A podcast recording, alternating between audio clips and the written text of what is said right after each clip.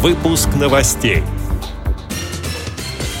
Комиссия правительства РФ по законопроектной деятельности одобрила использование средств материнского капитала на реабилитацию детей-инвалидов.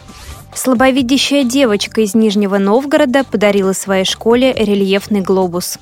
Фонд поддержки слепоглухих соединения и издательство «Эксмо» представили пять литературных произведений на Московской международной книжной ярмарке. Ушла из жизни знаменитая литовская врач-офтальмолог Эмилия Докторовичини. Далее об этом подробнее в студии Наталья Лескина. Здравствуйте. Комиссия правительства РФ по законопроектной деятельности одобрила поправки о дополнительных возможностях использования средств материнского капитала для семей с детьми-инвалидами. Вот выдержка из сопроводительных материалов к документу.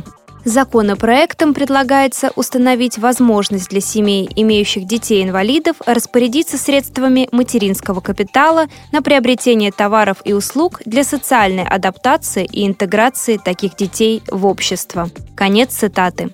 В правительстве рассчитывают, что принятие законопроекта будет способствовать созданию условий для преодоления социальной исключенности детей-инвалидов, их интеграции в социум, развития потенциала каждого такого ребенка, оказания возможной помощи в процессе их реабилитации.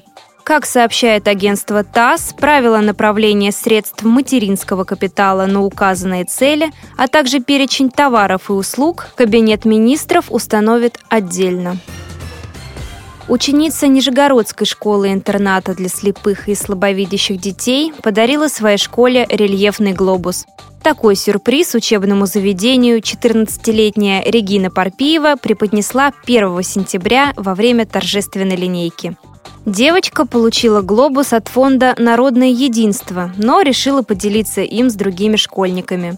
Как пишет российская газета, учительница географии Нина Белоусова призналась, что такого учебного пособия она не видела за все время работы в школе. Фонд поддержки слепоглухих соединения и издательство «Эксмо» представили пять литературных произведений на Московской международной книжной ярмарке на ВДНХ. О двух художественных изданиях рассказывает пресс-секретарь фонда Алексей Крапухин много лет уже в России не выпускалось книг, специализированных, посвященных вопросам слепоглухоты, слепоглухим людям. На ВДНХ, на книжной выставке представляем пять изданий. Художественные издания – это книги «Я живу. Дневник слепоглухого» и подарочный альбом «Я живу».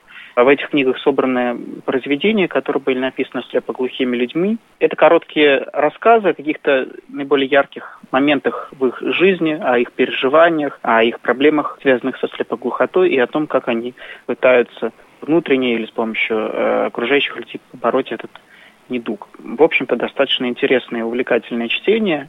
Оно было составлено профессиональными литераторами, этот сборник, поэтому будет продаваться он по всей России, тираж более двух тысяч экземпляров, и мы надеемся, что он найдет широкий отклик у читателя. Оставшиеся три издания посвящены достижениям российской и зарубежной науки в деле реабилитации людей с одновременным нарушением слуха и зрения. Это Загорский эксперимент, история и современность, история обучения слепоглухих в России и сборник докладов международной конференции «Проблемы слепоглухих. Опыт, задачи, перспективы».